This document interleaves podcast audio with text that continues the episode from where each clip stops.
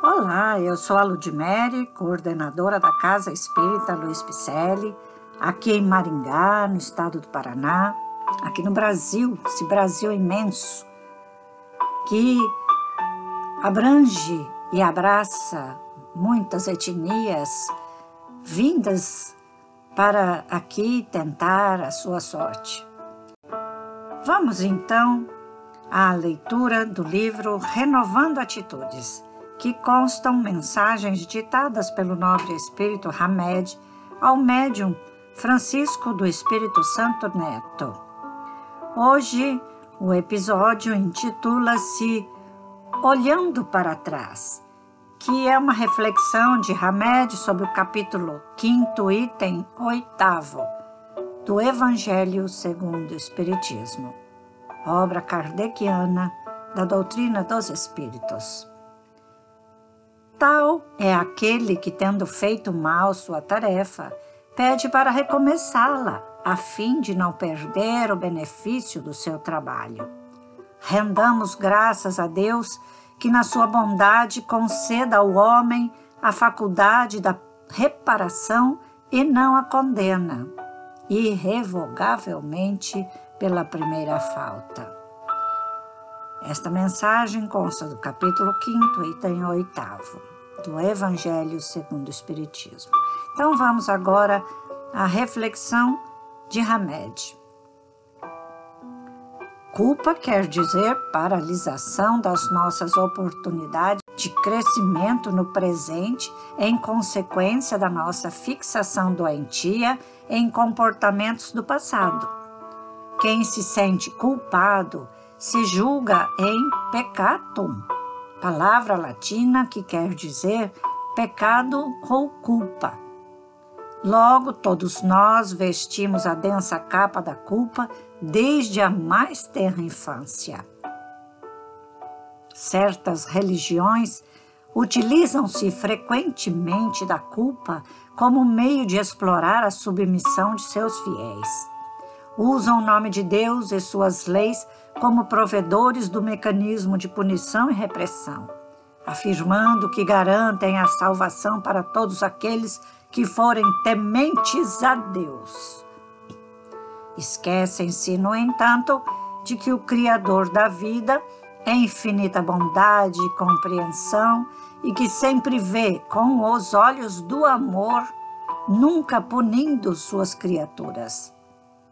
Na realidade, são elas mesmas que se autopenalizam por não se renovarem nas oportunidades do livre-arbítrio e por ficarem, no presente, agarradas aos erros do passado.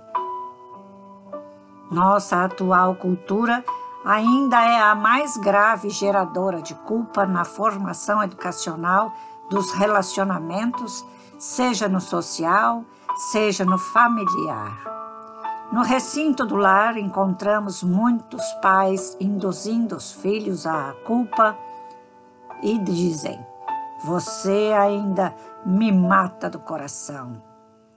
Tática muito comum para manter sob controle uma pessoa rebelde.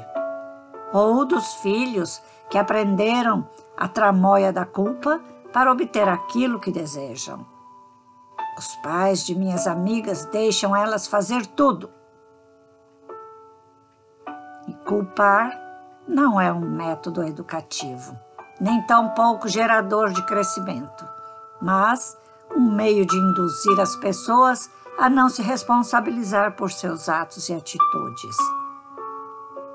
Em muitas oportunidades, encontramos indivíduos que teimam em culpar os outros, acreditando ser muito cômodo representar o papel de injustiçados e perseguidos colocam seus erros sobre os ombros das pessoas, da sociedade, da religião, dos obsessores, do mundo, enfim. No entanto, só eles poderão decidir se reconhecem ou não suas próprias falhas, porque apenas dessa forma se libertarão da prisão mental a que eles mesmos se confinaram.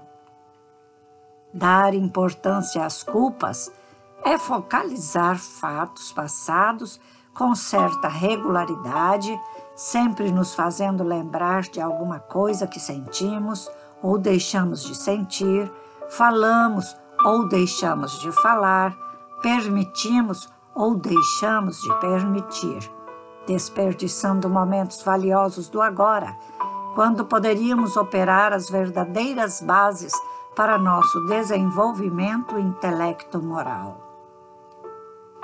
Ninguém que lança mão ao arado e olha para trás é apto para o reino de Deus.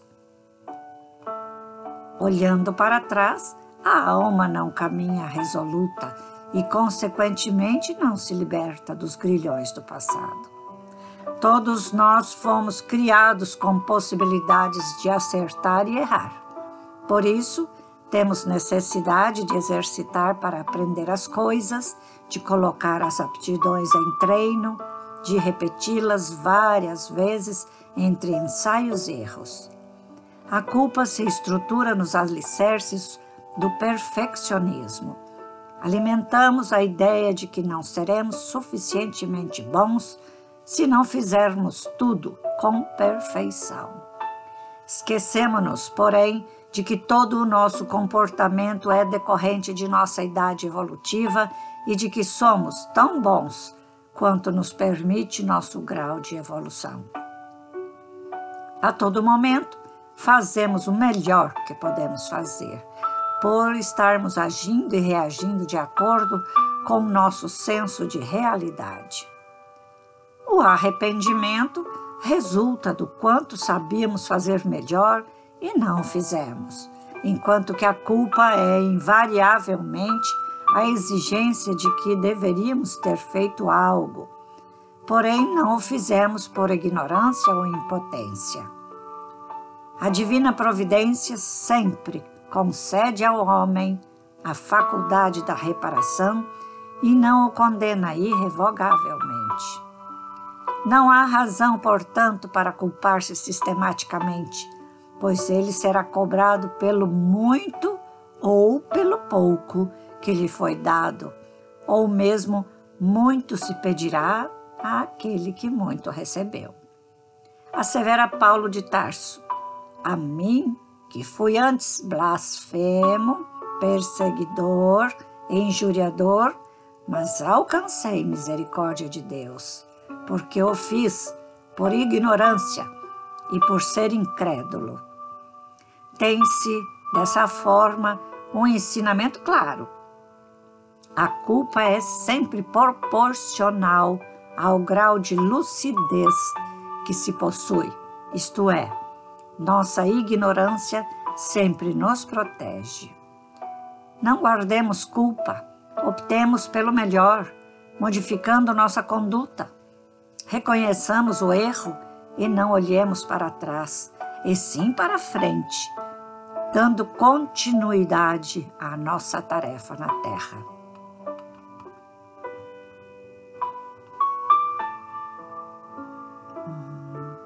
Santo Agostinho nos ensinou: Fazei o que eu fazia enquanto encarnados. Mas eu acredito que ele ainda esteja fazendo, não é mesmo? Que que Santo Agostinho nos deixou de ensinamento? Muitos, muitas passagens, muitas frases de efeito, como uma dessas. Todas as noites fazer uma retrospectiva de todo o nosso ato durante o dia. E antes de deitar-se, reconhecer os erros do dia e ir ter no dia seguinte, já na primeira hora, com aquele ao qual nós erramos. E ter com ele um pedido de perdão para nossas falhas.